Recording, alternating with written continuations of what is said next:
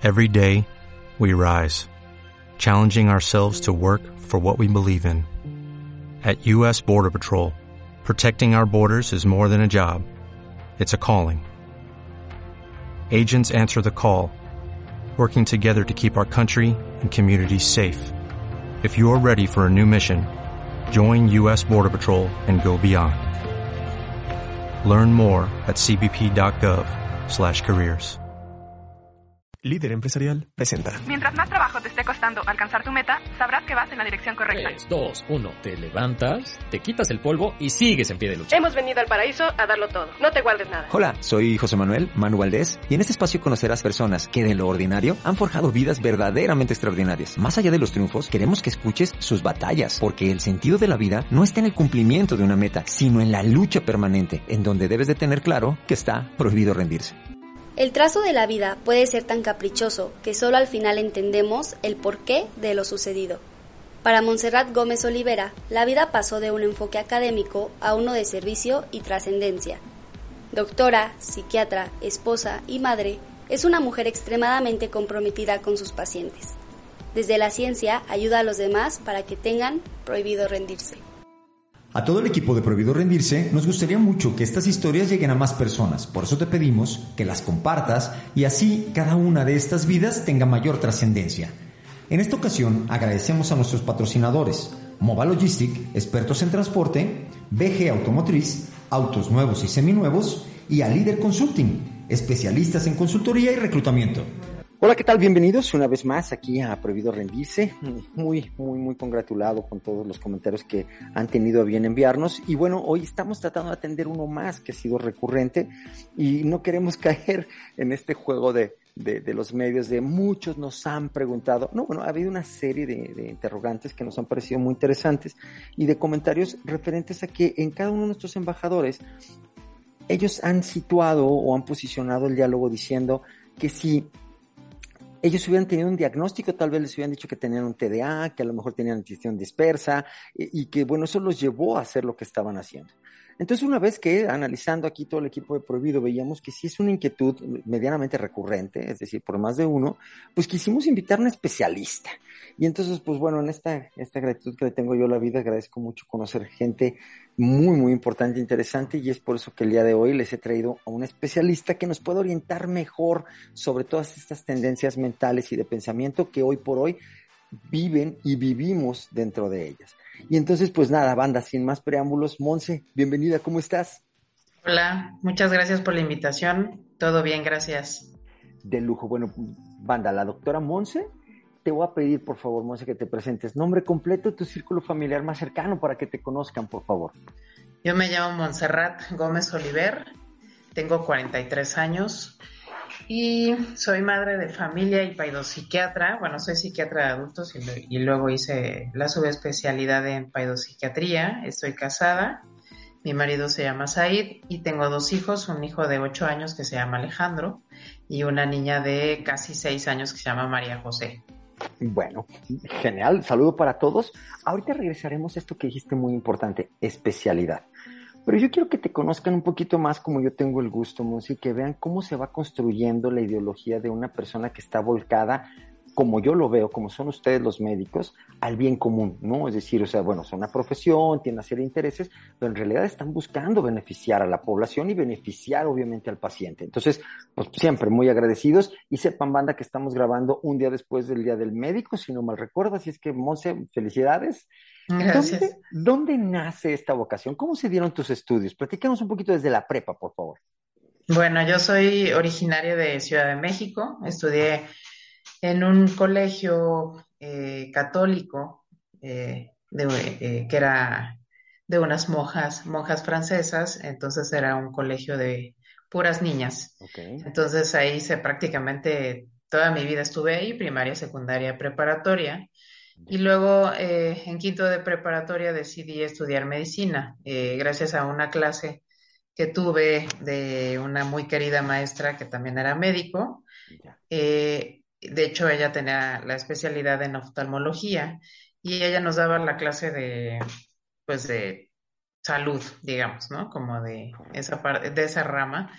Y a partir de ahí se me hizo muy interesante. Eh, ningún familiar mío es médico, entonces fui la primeritita que, que empecé a interesarme en todo lo relacionado con la medicina.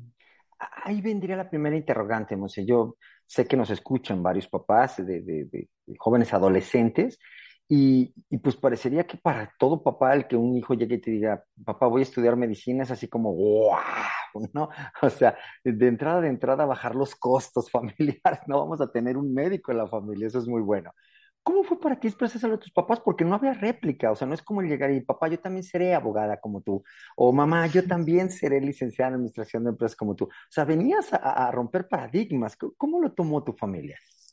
Pues con sorpresa, yo creo. Eh, antes de querer ser médico, yo quería ser abogada. Tampoco hay abogados en mi familia, pero, pero bueno, yo traía una línea muy diferente.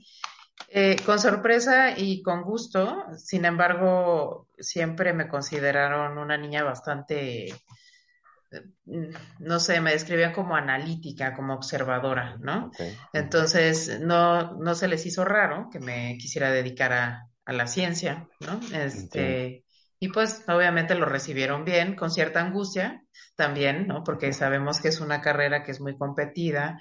Eh, era difícil entrar, o sigue siendo muy difícil entrar a, una licenciatura, ¿no? De este tipo. Claro, claro. Ah, esa sería la siguiente. Lo que sabemos los de a pie, los desde fuera. Primero, grandes esfuerzos, muchas desveladas muchos costos, porque bueno, las prácticas y mucho tiempo.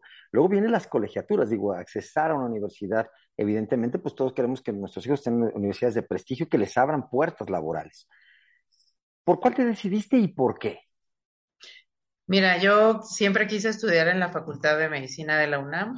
Eh, me parecía que por lo menos en ese momento tenía un excelente nivel académico, desconozco cómo esté ahora, pero eh, eh, yo estudié en el 99-2000 y para, para, para, ese entonces la facultad era de, las, de mejor nivel. Y además, pues, este, una universidad pública, mis padres me ofrecían la opción de entrar a una particular.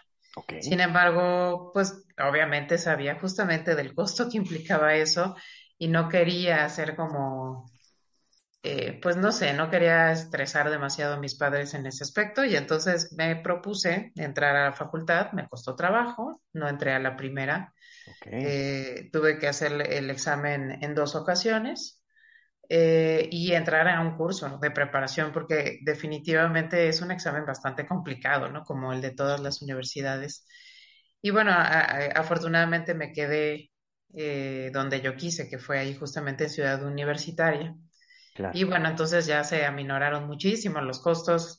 yo iba a la biblioteca, nos prestaban los libros y los que comprábamos, pues nos los vendían a precio mucho más económico de lo habitual. Entiendo, mira, para quien nos tiene, nos hace el favor de escucharnos fuera del país, este, que, sabemos que contamos con, con, esta fortuna de tener escuchas en otras latitudes. Bueno, la Universidad Autónoma de México, como una de las representantes más grandes a nivel América Latina, ¿correcto? En México es, es como otra ciudad, es enorme, tiene, tiene una belleza impresionante y bueno, habla, habla mi corazón puma, ¿verdad? Ahí viendo ciudad universitaria. Pero bueno, banda, yo recuerdo mucho, no, no sé, no si lo tengas en un primer orden de ideas, tú eres más, más pequeña, pero haber visto fotografías del examen para, de aptitud, como le llaman ellos, para entrar a la, a, la Facultad de Medicina, y era literalmente toda la explanada de rectoría llena de, de butacas, ¿correcto? De muchísimos, por no exagerar, miles de muchachos que estaban solicitando entrar. La verdad es que es muy complejo porque yo no creo que entre más del 10% de los que solicitan. Ya estabas dentro y ya estabas obviamente direccionada a la medicina. ¿Cómo fue esta experiencia? ¿Cómo, ¿Cómo te fuiste llenando? Es decir, tenías una inquietud, pero ¿qué fuiste descubriendo a lo largo de tu carrera y de esta preparación cara a lo que iba a ser el servicio?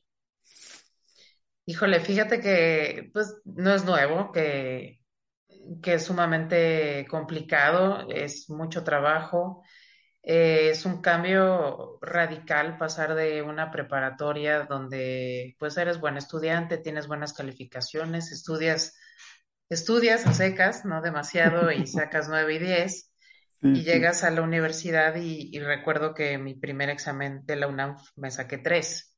wow. Eh, entonces fue, es algo fuerte que, que muchos muchas personas tienen este como choque, ¿no? De, de, oye, pero pues si yo soy buena estudiante y luego aquí qué pasó, ¿no? Claro. Entonces, justamente se trata de, de entender esta parte de, de la vocación, de, de saberse para eso y sin, o sea, bueno, sin embargo, aunque, aunque yo sabía que solo quería ser médico, no me imaginaba de, en otra carrera, eh, fue un golpe fuerte el, primer año, ¿no? Que fue muy teórico, fue de mucha angustia, mucho llanto, eh, pensando muchas veces no eres capaz de hacerlo, no estás hecha para la medicina, pero entonces yo me preguntaba, entonces, ¿para qué? Porque no hay otra cosa que me, que me guste, ¿no?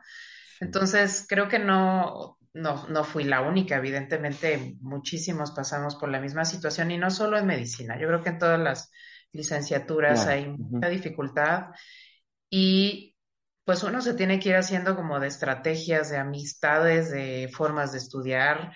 Eh, yo, o sea, me di cuenta que estudiaba mejor si no dormía toda la noche, ya luego me dijeron que es lo menos sano y lo estudié yo misma y lo corroboro, pero bueno, era la forma en que no había nada que me distrajera, no, no había, eh, pues sí, no había ruido, no había tanto distracción.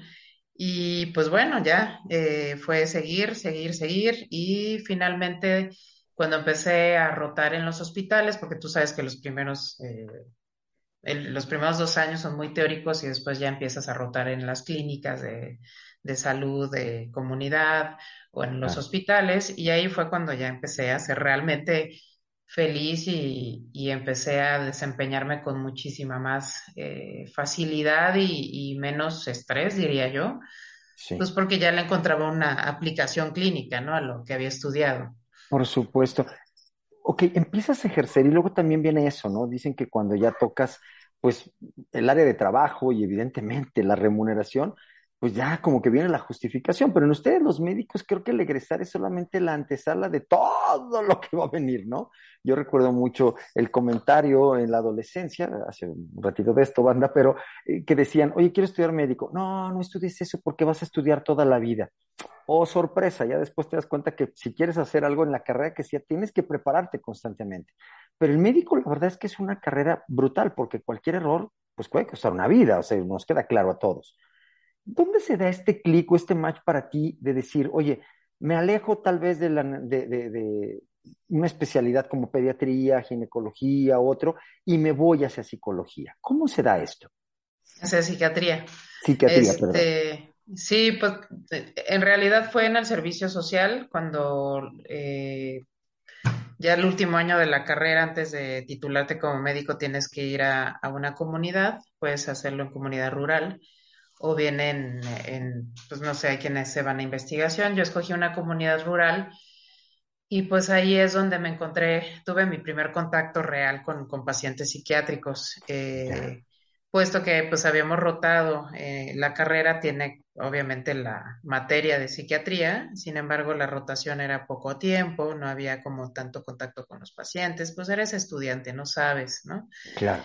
Y ya en el servicio estás tú solo en una comunidad donde no había internet ni teléfonos y solo había libros grandes que, eh, de donde estudiábamos, ¿no? Entonces me empezaron a llegar este tipo de pacientes y ante mi gran desconocimiento, mi ignorancia, empecé a estudiar eh, y, me empezó eh, a interesar muchísimo el tema de la salud mental, ¿no? Se me hizo interesante por todo lo que involucra, ¿no? No solamente es el paciente, sino también el ambiente que lo rodea, la familia, el trabajo, etcétera, ¿no?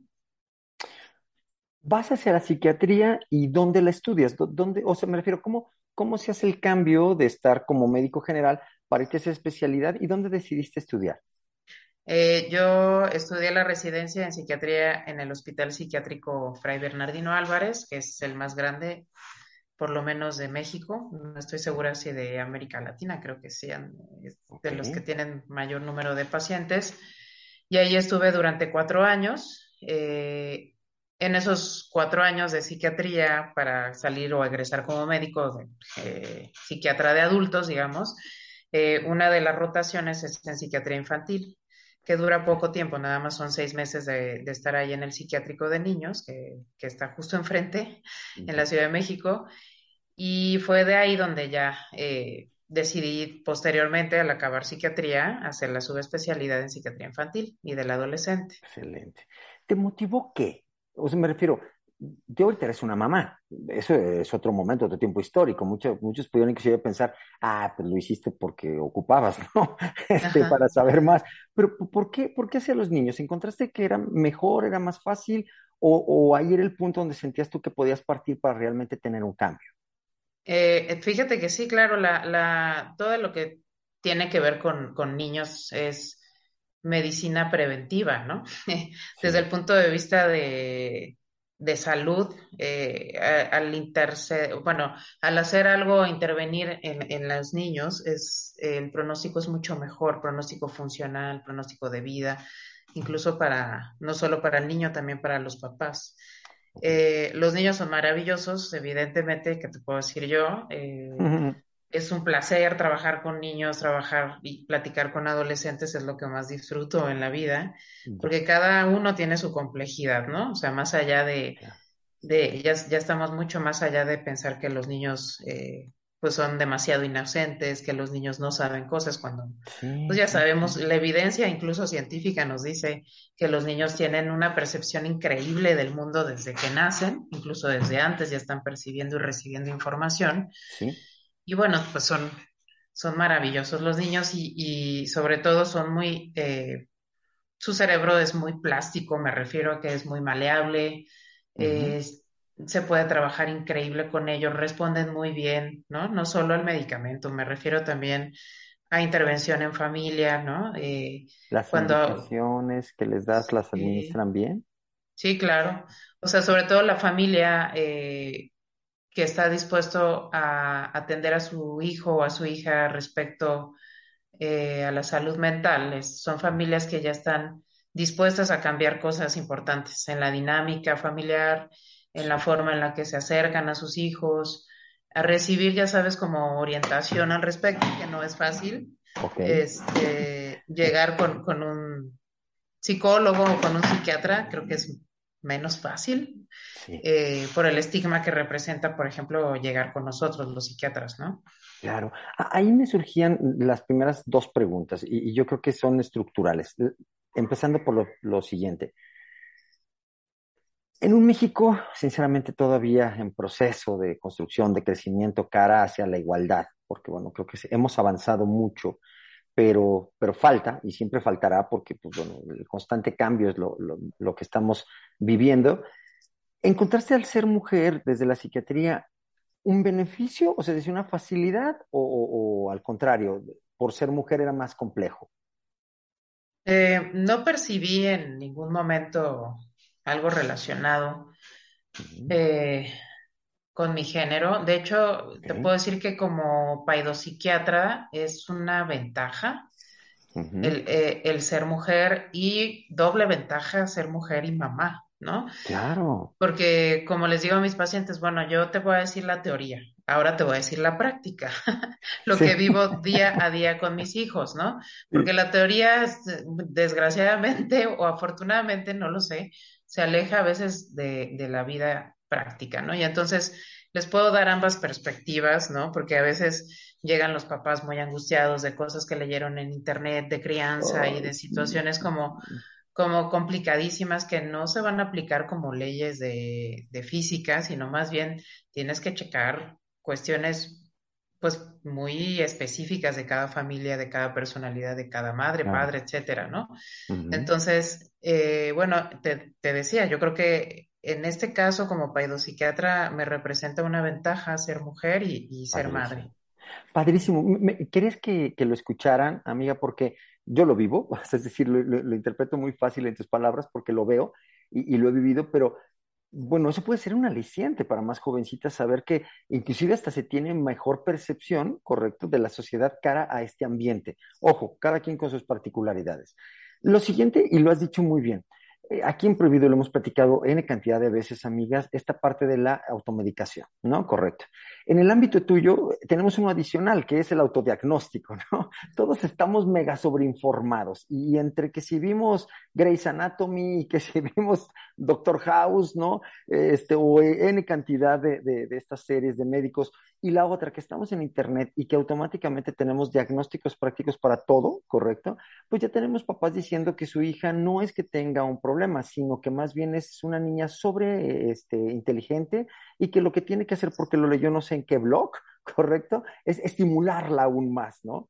y dices, oye, sí, nada más que, pues qué bueno que vinieron a visitarme, pero ya, me, ya tu hija ya me rompió varias cosas, trae loco a mis perros, o sea, eh, no sé, esto de la sobreestimulación, no sé si nada más puede hacer en tu casa, por favor, ¿no? Cuando llegan aquí, cuando llegamos aquí con tantas incógnitas, a veces parecería que siempre ustedes son la tablita de salvación, es decir, ya nos quedamos sin opciones. Cuando interpreto por pláticas que he tenido contigo, tendría que ser al revés, comenzar por preguntarle a ustedes, los especialistas, pues, ¿qué está pasando, no? ¿Sí lo notas o es solamente mi percepción? No, sí, total. Eh, me ha pasado mucho que incluso llegan, eh, exacto, diciéndome, oye, creo que tengo TDA, déficit de atención con hiperactividad e impulsividad. O fíjate que creo que tengo Asperger o Asperger. Eh, entonces, fíjate que por un lado no me parece mal, o sea, porque van conmigo, ¿sí? van conmigo y me dicen, yo solo quiero que me digas si sí o si no. Entonces, la, la realidad es que yo, yo te puedo decir que en salud mental nada está escrito. Obviamente, no es como ir con el internista y, y, que te pidamos un laboratorio y que la glucosa sale con tanto y entonces tiene, tienes diabetes o tienes hipertensión, ¿no? Eh, sino se trata de, de, de un montón de, de cosas que, que, tienen que quedarme claras a mí eh, y que a veces, aunque me tarde dos horas en mi primera consulta, que así, es, eh, en mi normalidad, pues a veces ni siquiera estoy apenas conociendo a un ser humano, ¿no? Con una dinámica, unos genes, una unas, cierta experiencia que lo han marcado, ¿no?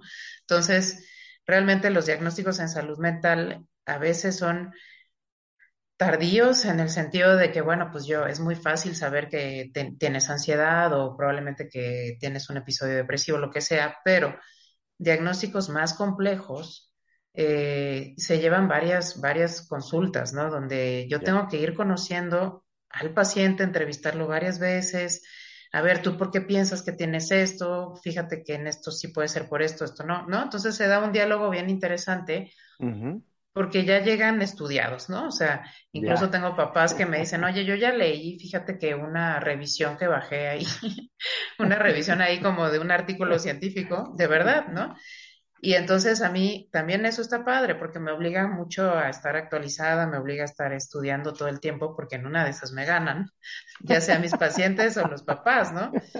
Y, y entonces es algo que es bien padre. Eh, yo creo que es importantísimo ahorita que tengo la oportunidad de, que me escuchen, que les diga que no solo diagnosticamos los psiquiatras, o sea, eh, muchas veces no, no queremos que se vayan con un diagnóstico y, como una etiqueta, como llegan a decir, sino yo les digo, lo que pasa es que un diagnóstico es como para saber qué hacer, ¿no?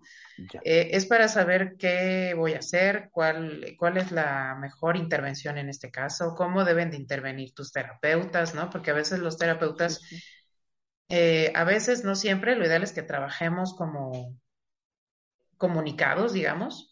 Sí, sin y entonces, pues claro, y, y, creo que sí se presta la mayoría, ¿no? Eh, de, trabajar de, esta forma y es muy benéfico porque entonces yo doy mi punto de vista, el terapeuta, la terapeuta, pues compartimos, ¿no?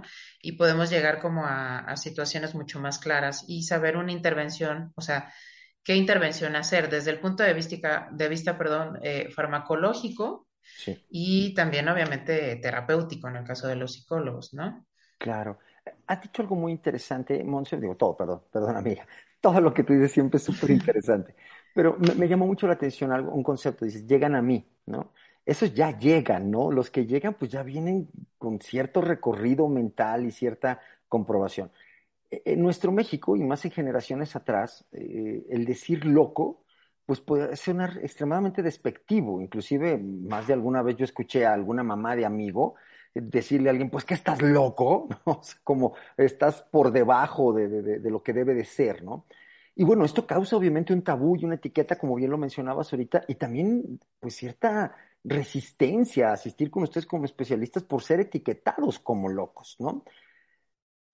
¿Cómo, ¿Cómo tú recomendarías que podamos bajar estas sensaciones que luego de repente las traemos desde de muchos años atrás, desde la niñez, y poder acercarnos con una perspectiva realmente de crecimiento? Porque bueno, a mí me queda claro, Monse, que tú no ejerces tu conocimiento si no es en propositivo. Es decir, te he escuchado muchas ocasiones hablarme y explicarme conceptos en donde yo entiendo perfectamente que veas hacia el bien del paciente, no solamente al psicoanálisis y al regodearte en tus conocimientos, sino a decir, a ver, espérame, tenemos que encontrar la manera de que tú estés bien, ¿no? Y eso a mí siempre se me hace súper loable en ti y, y muy humano, muy, muy humano.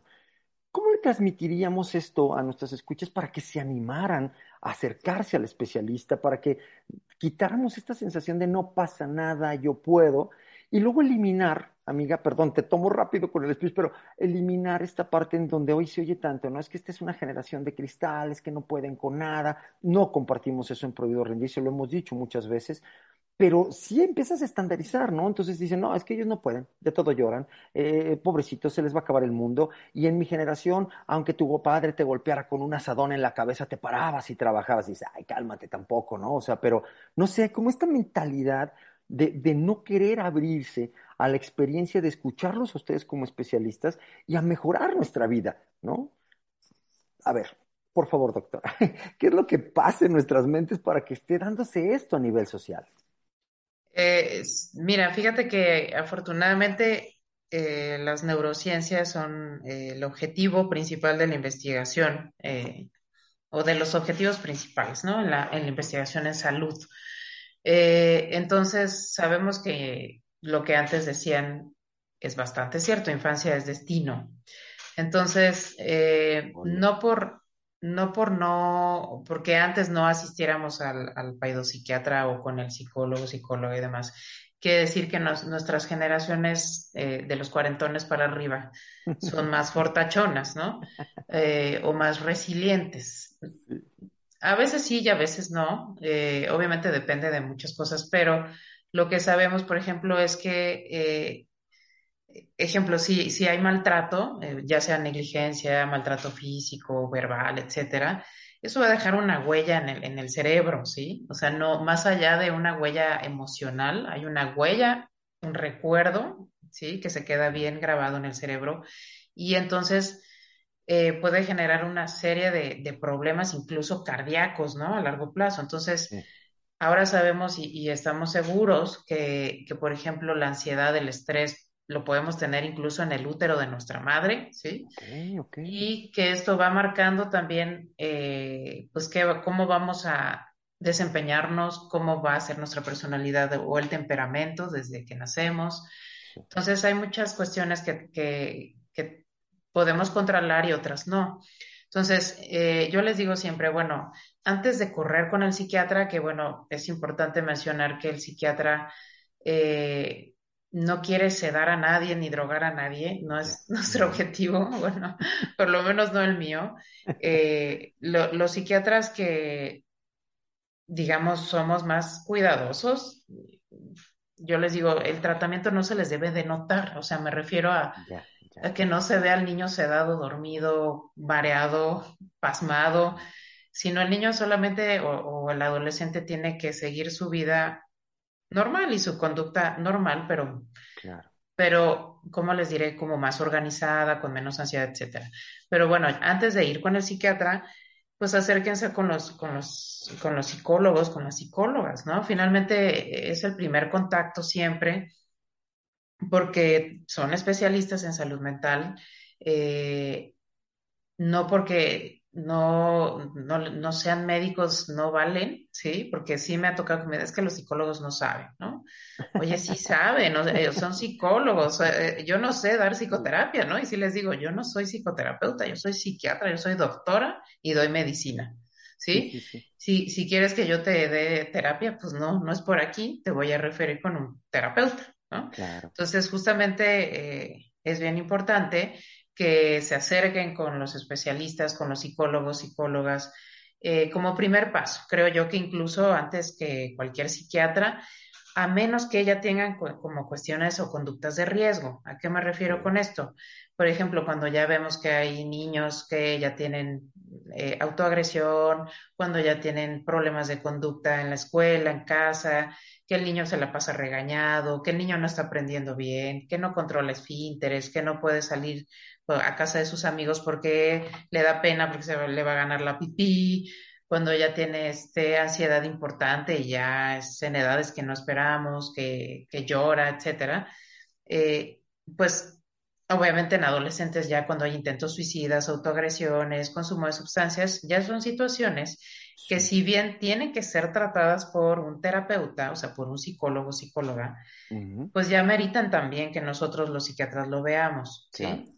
Porque entonces ya tiene que ver con un problema a nivel de neurotransmisores, ¿no? Y los medicamentos sirven para eh, modular o regular los neurotransmisores para que entonces empiece a mejorar los síntomas, para que yo pueda dormir mejor, para que mi estado de ánimo, por más que ya le eché ganas y todo el mundo me dijo que le eché ganas, ya fui con, el, con la psicóloga, ya llevo 10 sesiones, 15, 20 y yo sigo sintiendo que estoy muy triste, entonces ya merita entonces eh, acudir con un psiquiatra. Obviamente este trabajo como de referencia generalmente lo hacen los terapeutas, como, oye, sabes que mira, ya llevamos varias sesiones, ya te di varias estrategias y sigues con ataques de pánico, es riesgoso que estés de esta forma, ¿no? Eh, no puedes ir a la escuela, no puedes funcionar como adulto, no puedes trabajar, no puedes salir, etcétera. Entonces ya es cuando nos lo refieren eh, con especialistas como nosotros. Muy bien. Eh, Monse, en esta parte, ¿no? Y, y, a lo mejor yo me voy desde mi trinchera, desde el desconocimiento y con toda la intencionalidad de escuchar a la experta, ¿no? Esta parte de los medicamentos, dice, no es nuestra intención tener como dormitando o que se le note, al menos la tuya, amiga, la intención de que se le note el tratamiento. Pero también culturalmente y sobre todo en algunas latitudes del país, pero puede ser a nivel Latinoamérica o mundial, existe también esta sensación, ¿no? Tú vas con el psiquiatra y automáticamente está un Valium o está otro medicamento que, no sé, hasta la baba se te va a salir, no va a estar como oído, ¿no? Entonces, pues también existe esta resistencia, ¿no? Decir, yo no quiero ver, yo no me quiero ver así, pero menos quiero ver así a mis hijos, ¿no? Que, que vayan a esa parte. ¿En realidad es así? ¿O, sea, es tan, tan, tan brutal el tratamiento médico del psiquiatra? Fíjate que todo puede suceder. Yo soy muy cuidadosa, pero yo creo que lo más importante es que yo no, yo no sé qué esperar de, cada cerebro, ¿sí? O sea, cada cerebro es diferente, ¿no? Entonces, hay, hay personas que, que son muy sensibles a los efectos secundarios de algunos medicamentos y por más que uno lo maneje con una dosis eh, pequeña de inicio, de acuerdo al peso del niño, como pediatras, digamos que nos basamos en el peso del niño, pues hay niños que a veces sí se duermen, ¿no? Entonces yo, yo creo que lo más importante que, que podemos ofrecer los paidopsiquiatras, por lo menos yo hablo de, desde mi punto de vista de paidopsiquiatra, es estar ahí, ¿no? Entonces yo les digo a los papás, ¿sabes qué? Papá, mamá, si tú lo ves dormido, si tú le ves una roncha, si tú le ves cualquier cosa que, fue, que sea aparentemente relacionado con el medicamento, avísame, ¿sí? Incluso les digo, mira, no me llames porque luego estoy en consulta con mis hijos, etcétera, pero mándame un mensajito y yo lo voy a leer y te lo voy a contestar. Es decir, eh, yo creo que como, como los pediatras, yo no soy pediatra de formación, soy psiquiatra, ¿no? Pero, y en general los médicos y más los que estamos con niños, eh, tenemos que estar disponibles y sobre todo responder preguntas, ¿no? Claro, claro. Explícame qué es el TDA, porque si yo, si tú me llevas a tu niño de seis años, ¿no? Que nunca ha tomado un medicamento en su vida más que antibióticos o para la gripa y ya. Y entonces llegas conmigo y, me dices, oye, es que es bien inquieto, pero a veces sí, a veces no. Y, y entonces en la escuela me dice la maestra que se porta bien mal y que no trabaja y en una consulta de 40 minutos yo te digo, ah, es que tiene TDA, pero mira, le vas a dar este medicamento, es controlado, te van a pedir la receta, te piden la INE, dáselo en la mañana, tarde y, y, bueno, a mediodía y cuando coma, y vienes en un mes. ¿Tú se lo darías? Híjole, es que eh, nace esa duda, ¿no? O sea, lo primero que quisiera ver yo es cambios. O sea, porque a lo mejor digo, sí, sí, o sea, sabes que ya sí llegué aquí contigo, es que ya traigo cierta desesperación, amiga. Entonces, pues dicen que el desesperado a todas va. Y si tú me estás diciendo que con eso la soluciono, pues creo que desde este lado diría yo, bueno, comencemos, ¿no? Pero, pero habrá muchos papás más aprensivos, inclusive, por ejemplo, los que no estuvieron a favor de las vacunas o que siguen eh, en contra de los medicamentos, que dirán, híjole, no, yo venía con, por una solución menos drástica, ¿no? Mejor déjeme buscar otra, otra opinión. Sí entiendo el concepto, amiga. ¿Cómo los llevas a la comprensión? O sea, es decir, ¿existe de parte de ti una promesa de mejora? Promesa, pues sí, casi. no, pero sí un compromiso. Fíjate que compromiso sí. O sea, es como, mira, yo, yo te voy a explicar, de, o sea, por qué te estoy diciendo que tu hijo, tu hija o tu adolescentota o adolescentote tienen este diagnóstico, ¿sí?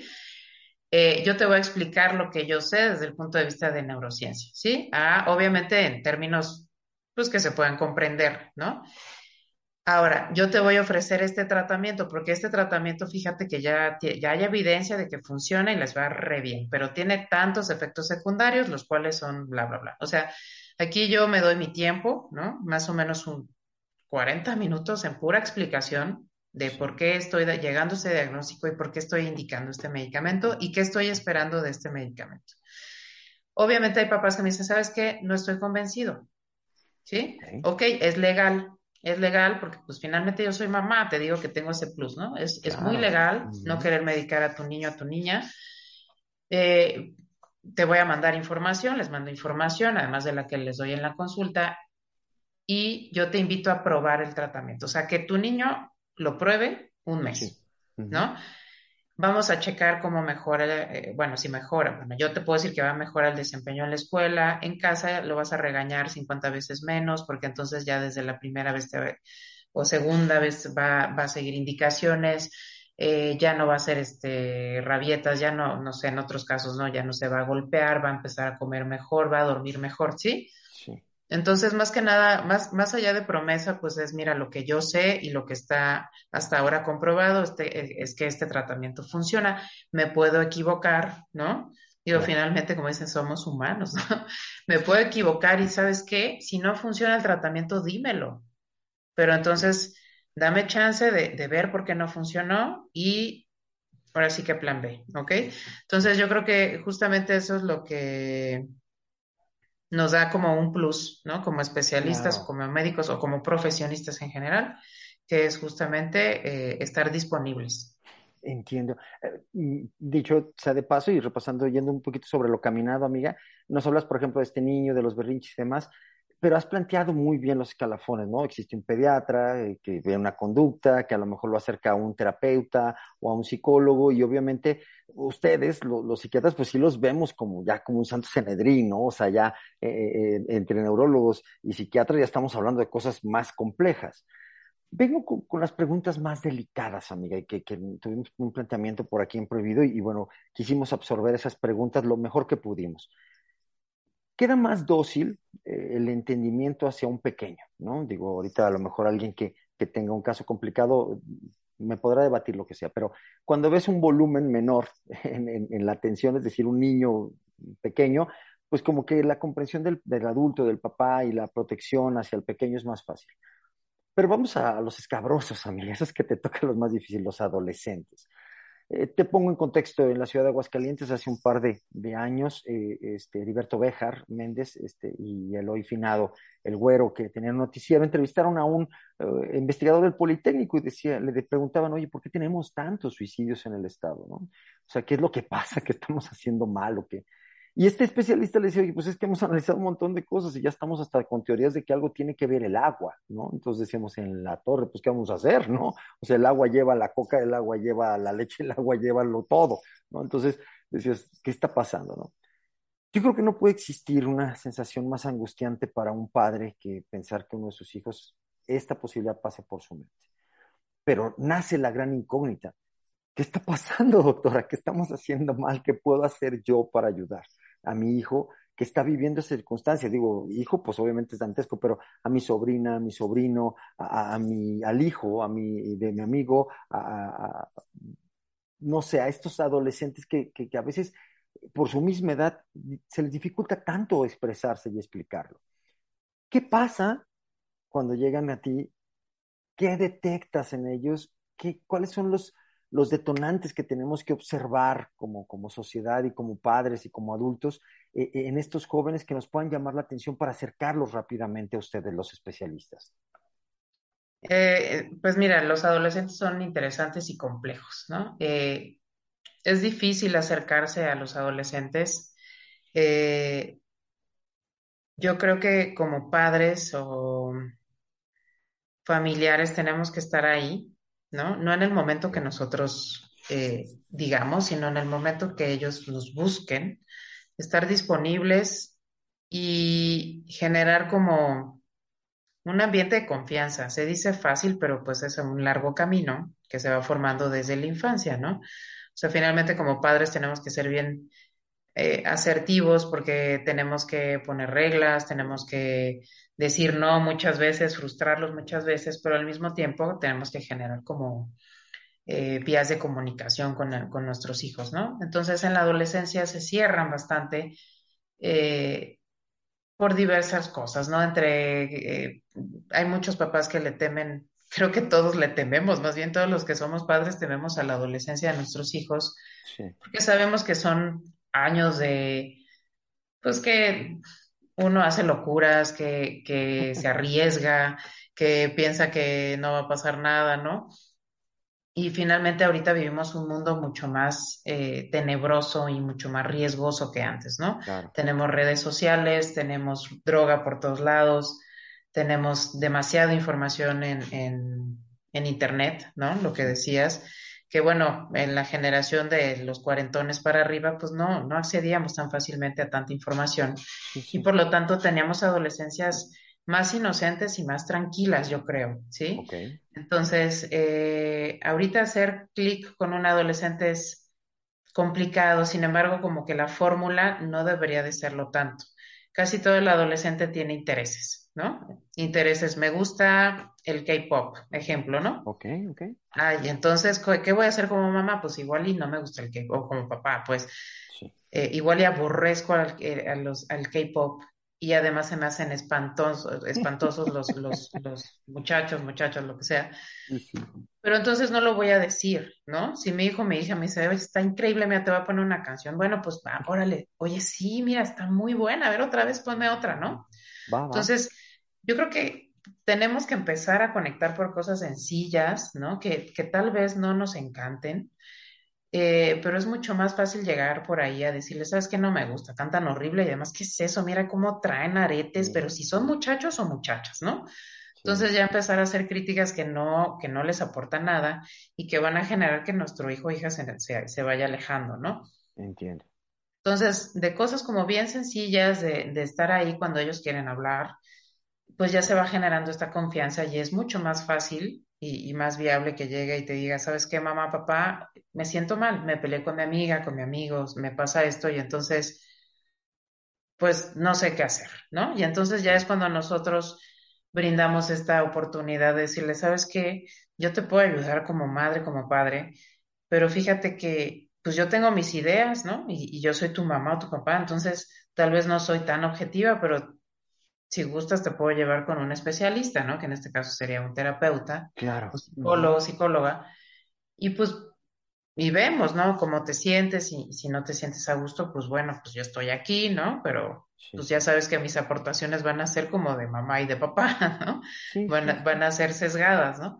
Entonces, digo, focos rojos, eh, pues básicamente en un adolescente es cuando están muy aislados, sobre todo de, los pares. Digo, obviamente con pandemia no hubo de otra, pero me refiero cuando vemos como que están muy, eh, muy aislados, que les cuesta trabajo como entrar en un grupo de, de otros adolescentes, porque pues en la adolescencia lo principal es justamente la, la habilidad social y, es, y pertenecer a un grupo, ¿no? De, adolescentes. Entonces, cuando vemos que esto falla, cuando cuando vemos que se le dificulta cuestiones académicas, no saben qué estrés manejan muchos niños y adolescentes por, por no sacar dieces, ¿no?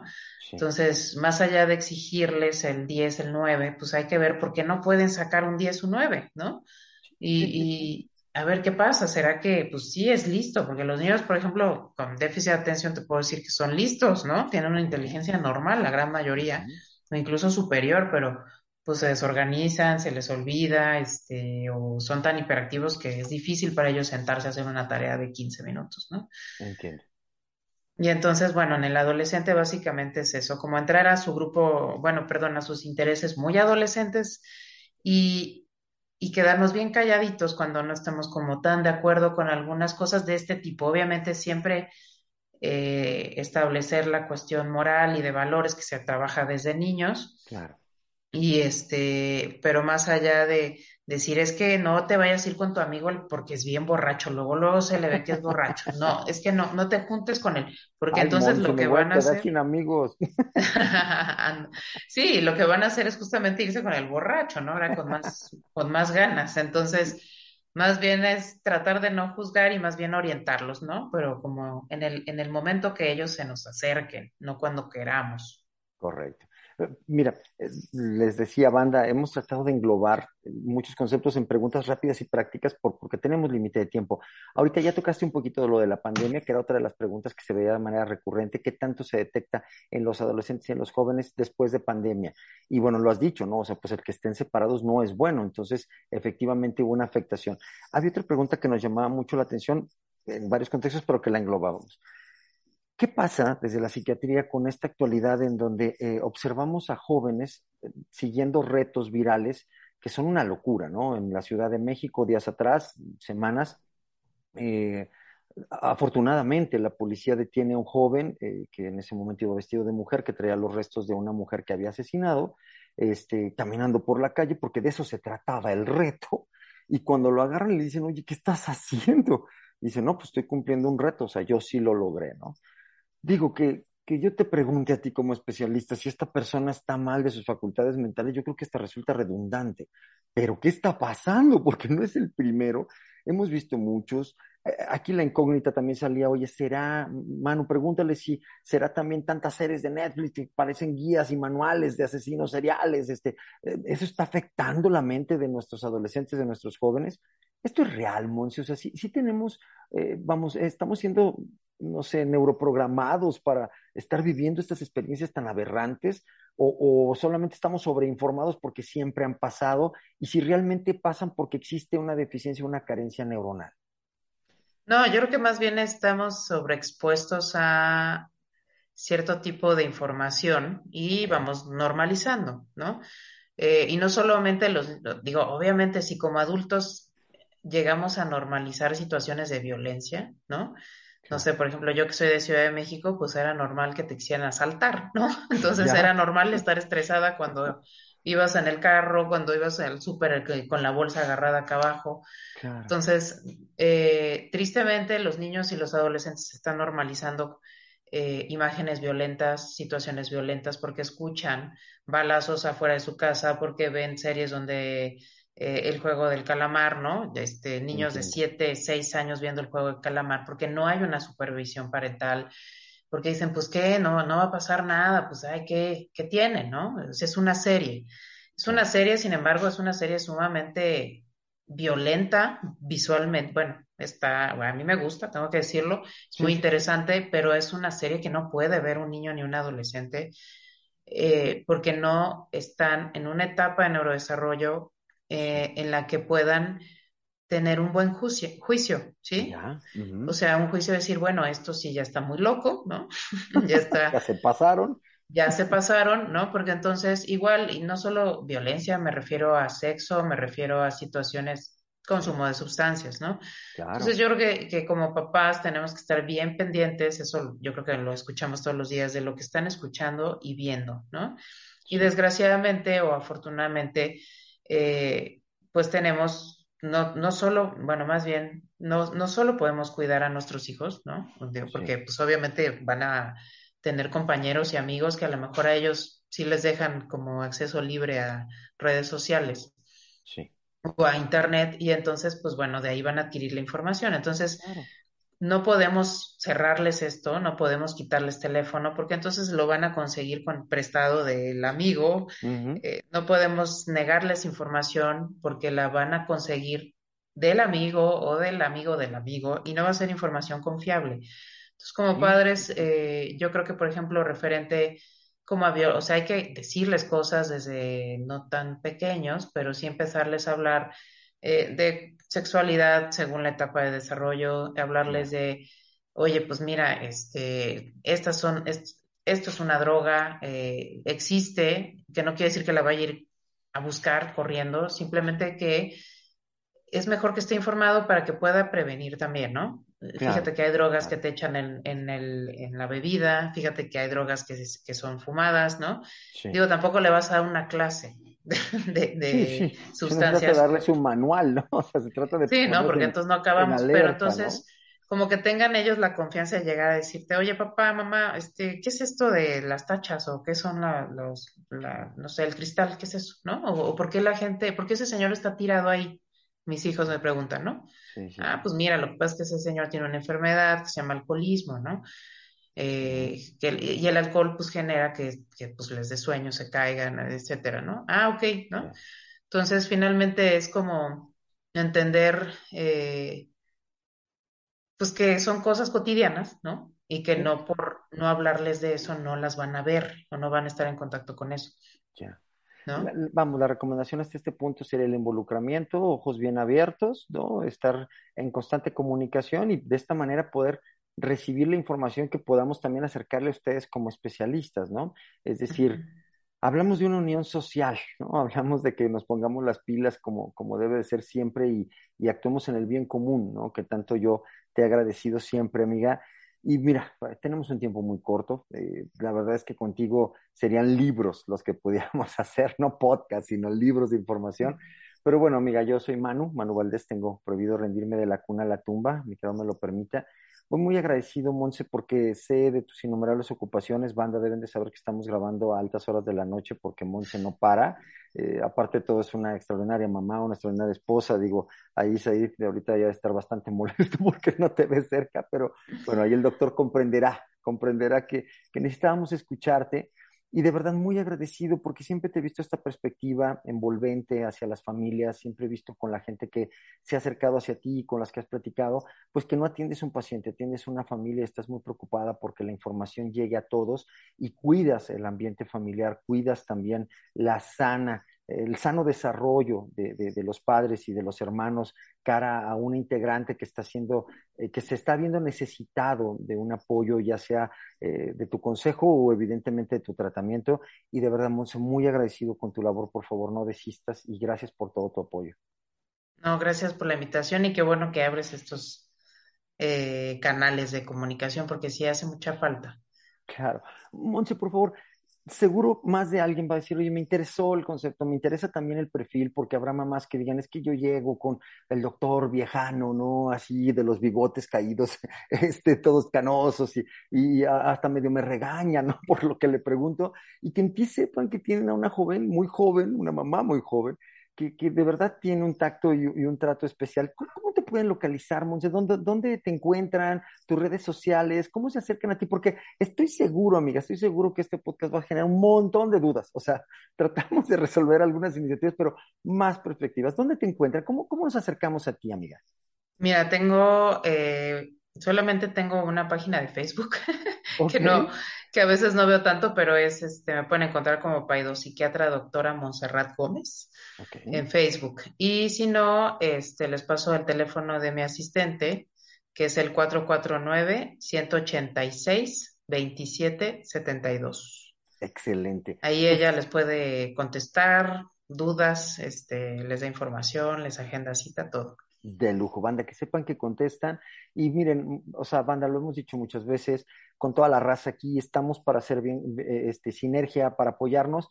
Y por favor, hay que bajar estos, estos tabús que tenemos hacia la terapia, hacia, hacia los psiquiatras, hacia los neurólogos, a toda esta parte. O sea, están aquí y se preparan y de verdad que se desgastan por tener toda la información al día y podernos ayudar. Yo, yo de verdad no hago más que agradecerles. Y pues bueno, nada, banda, prohibido rendirse, Monse. Aquí seguimos, mil gracias. No, gracias a ti, que estés muy bien.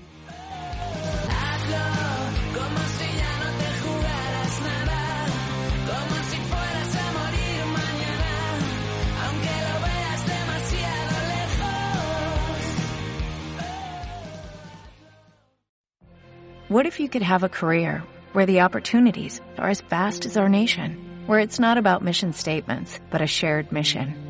At U.S. Customs and Border Protection, we go beyond to protect more than borders, from ship to shore, air to ground, cities to local communities. CBP agents and officers are keeping people safe. Join U.S. Customs and Border Protection and go beyond for something far greater than yourself. Learn more at cbp.gov/careers.